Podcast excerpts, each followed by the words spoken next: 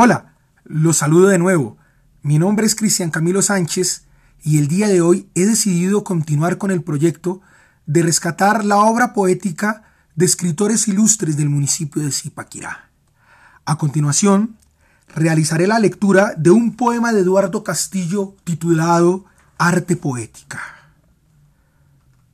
Poeta, nunca pongas tu alma entera en el canto lo que el artista deja, a veces inexpreso, lo apenas sugerido o insinuado, eso es lo que a sus estrofas presta mayor encanto.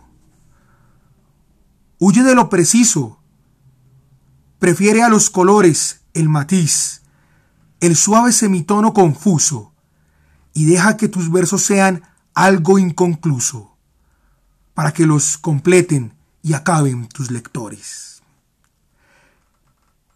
Ese será tu credo, artífice que labras, tu obra para ti mismo, con humildad altiva, pues sabes que el secreto del arte solo estriba en decir muchas cosas con muy pocas palabras.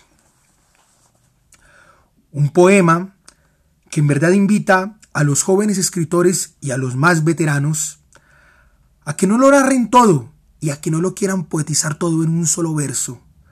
Más bien, se llama tener cuidado, a ser prudentes y a siempre buscar dejar el horizonte de comprensión abierto, a susurrar cosas, a dejar aruñazos, a dejar huecos que puedan ser llenados con la interpretación de los lectores.